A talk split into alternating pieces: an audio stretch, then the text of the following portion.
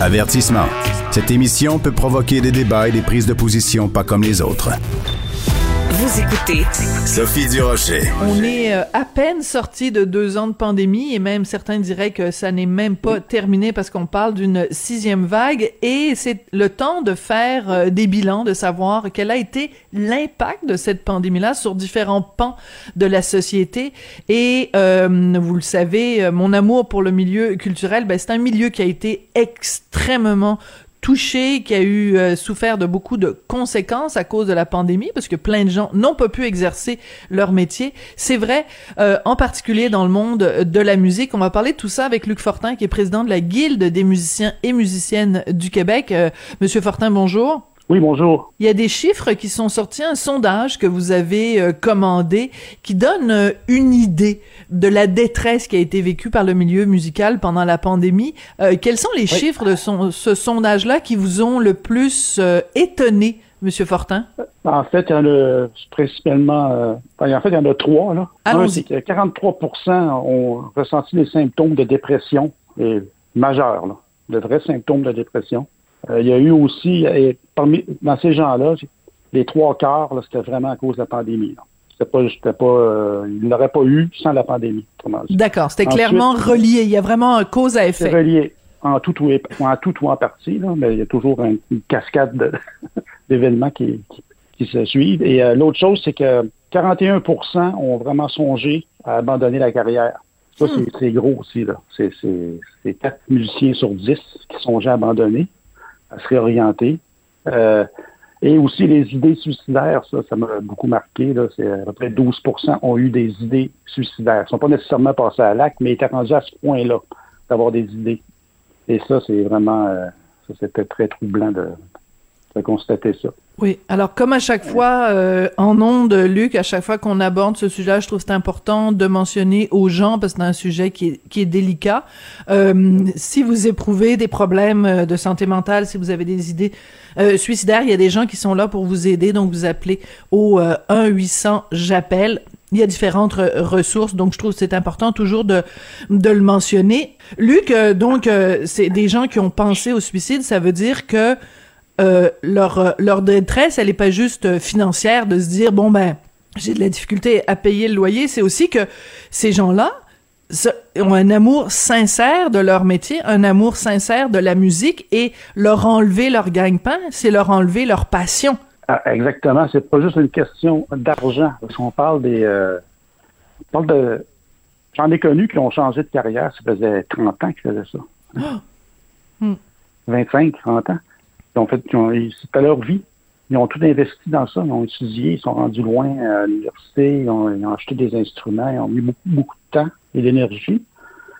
Euh, fait que c'est pas juste une question d'argent, c'est une question, c'est euh, on perd. Euh, pendant la pandémie, ces gens-là, ils ont perdu tout leur réseau. Ils voyaient plus personne, ils voyaient mm. plus le public, ils voyaient plus leurs collègues. Euh, aussi, ben, ils ont vécu des, évidemment des, problèmes financiers sont, étaient importants parce que du jour au lendemain, euh, tu as un revenu correct, et puis là, oups, tu tombes sur la petite PCU. Tu sais. Mm. Et il y en a qui avaient des obligations financières aussi. Euh, il y a des familles euh, qui ont des, paiements à faire et tout. Et là, ça devient lourd. Là. Après, tu sais, si ça durait juste six mois, la pandémie, on n'aurait pas pu en parler de ça, mais ça a duré deux ans avec des hauts et des bas, et beaucoup de très bas d'ailleurs. C'était très difficile. Euh, l'espèce de yo-yo, comme on a appelé, là, euh, à l'époque. Euh, ou ferme, ou ferme, ou ferme. Ou ferme, ou ferme. Là, la, dernière fois que ça a fermé, c'était à fin 2021. C'était épouvantable. parce que ça avait recommencé à bien aller. Et là, paf, ça repart. C'est épouvantable. C'est vraiment dur. Parce que là, et là, moi, nous, on, on sait à la guilde, on a perdu à peu près 15% des membres. 15% euh, des membres. Luc, ben, c'est énorme. C'est beaucoup, mais là, je parle aujourd'hui, mais à une certaine époque, on était à moins 25, moins 30, là. Au début de la pandémie. C'est ce qui est normal aussi. Euh, parce que quand la pandémie est arrivée, on était en période de renouvellement des cartes de membres. Vous comprenez que le renouvellement, c'est pas fait très rapidement quand la pandémie a commencé. Ça a recommencé tranquillement après au fil des réouvertures, tout ça, mais là, on est encore à presque 15% en dessous, mais là, ça remonte depuis que on a libéré les salles là, maintenant. Euh, les salles sont pleines, tout ça. Là, ça va remonter, mais on a vécu des périodes difficiles pendant deux ans. C'est sûr. Euh, Est-ce qu'ils vont tous revenir? Vu qu'il y en a qui ont changé de carrière, ça se peut qu'eux, ils ne reviennent pas. C'est très possible aussi. Hier soir, j'étais euh, au théâtre, euh, j'étais à la première de Mademoiselle Julie au théâtre du Rideau Vert et Serge Denoncourt, qui est le metteur en scène, est venu sur, sur scène avant que la pièce commence pour euh, parler au public, pour dire à quel point il était content. Ça faisait deux ans de pandémie, puis ça a été le premier spectacle qui a été annulé, etc. Et Serge Denoncourt a fait un plaidoyer qu'il avait fait d'ailleurs ici sur les ondes à Cube en disant, ben il y a plein de gens qui ont encore peur de retourner dans une salle de spectacle. Euh, Et il mhm. nous demandait, nous, les gens qui étions présents hier soir, de passer le mot autour de nous, de dire aux gens à quel point c'est un bonheur d'aller assister à un spectacle. Est-ce que vous avez peur aussi que justement là, ça reprend doucement, mais que euh, le, la scène musicale ne retrouve pas son public? Euh, pas tant peur que ça. Je pense que là, c'est sûr que c'est tout frais. ça vient juste de recommencer. Il y a encore euh, beaucoup de cas de, COVID autour de nous. Euh, tout le monde en connaît. Euh, peut-être qu'il y a encore certaines personnes qui auraient des craintes, mais là, euh, ce qui est intéressant, c'est qu'il y, a des belles campagnes de promotion au niveau de la musique de concert, de la musique, de la musique de variété, tout ça, pour inciter les gens à redécouvrir nos artistes, d'aller les voir, ça c'est bien. et moi, je pense que les gens, ben, ils n'ont pas à avoir peur. on a eu le hockey. C'est sûr que il y a une question aussi de responsabilité individuelle. individuelle. Si vous touchez et vous ne vous sentez pas bien, allez-y pas. c'est pas plus grave que ça. Mais sinon, moi, je vois pas de problème. Euh, d'ailleurs, d'ici deux, trois semaines, il y aura même plus de masque. Hein? Oui. en avril, après un préavis de 10 jours de, la santé publique, là, ils vont, euh, il n'y aura plus de masque nulle part. Là, ça va être vraiment le retour à la normale de 2020 de 2019, mettons. c'est ça. Oui, absolument. Moi, j'ai confiance que les gens vont revenir parce que quand les gens y vont, ils sont tellement heureux qu'ils en parlent à tout le monde puis ils disent venez, venez, ça valait la peine. Ça valait la peine. C'est vrai.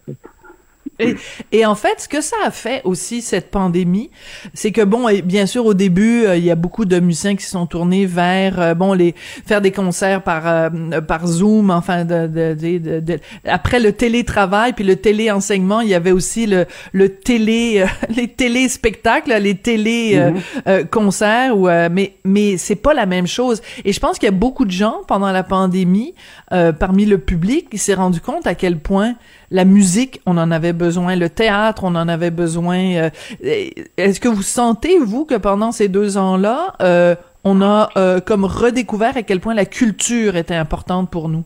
Ben, moi, je, crois que oui, parce que la preuve, c'est qu'à chaque fois que les salles réouvraient, il y avait tout le temps du monde. Tout le temps. Des gens, ils avaient hâte d'y retourner. Et le virtuel, c'était intéressant, oui, parce que, bon, dans certains cas, c'est un très beau complément au spectacle vivant parce que, c'est un exemple, mettons, j'ai un super concert tel soir, mais je peux pas y aller, ben, je pourrais me reprendre euh, en rediffusion. Ça, ça peut être pratique pour ça, ou pour les gens qui sont éloignés de Montréal et de Québec, mais ça peut être intéressant aussi comme option. C'est quand on était à Saguenay, puis on, les concerts de l'Orchestre symphonique de Montréal, on peut y avoir accès par euh, par des, des, de diffusion. Ça, c'est intéressant, mais le concert vivant, ça n'a rien à voir, on s'entend. Quand on est dans la maison avec son ordinateur, on peut se faire distraire par plein de choses, on peut se lever, revenir, mais dans la salle, on est comme dans un événement, tu sais, c'est ça qui est intéressant. Oui. Ça va euh, revenir, c'est sûr. Oui. Revenons sur votre sondage. Pourquoi vous avez euh, commandé ce sondage-là, euh, Luc? Qu'est-ce que ben, vous vouliez, qu'est-ce que vous vouliez savoir? Pourquoi vous vouliez sonder vos membres? En fait, nous, on, voulait euh, on voulait connaître exactement l'impact euh, que ça avait pour aller dire au gouvernement en place que voici telle, telle, telle mesure, mais voici des impacts. Donc, réfléchissez, réfléchissez bien avant de décider de refermer les salles encore parce qu'il y a vraiment des impacts de santé mentale très sérieux. Il faut vraiment être certain de votre coup, là, parce que c'est vraiment important. Et euh, moi, je peux vous dire que la fermeture de, de novembre 2021 a passé de travers un peu. C'est celle-là qui a fait le plus mal. Elle a fait mal, puis je suis pas sûr que c'était si euh, important que ça, parce qu'il y, y, avait plein de choses qui étaient ouvertes, puis pas nous. on a trouvé ça dur. Puis euh, je pense pas que c'était une recommandation de la santé publique non plus. Là. Mais bon, là, c'est, on va oublier ça. c'est une chose du passé, heureusement. Là. Mais nous autres, on, voulait faire comprendre aux deux niveaux de gouvernement que ces décisions-là, ces décisions qui avaient un très grand impact sur la santé mentale. Ben, je pense qu'ils en ont tenu compte euh, dans leur discussion. Je sais qu'à la santé publique, euh, il apportait une, une, grande importance à la santé mentale aussi.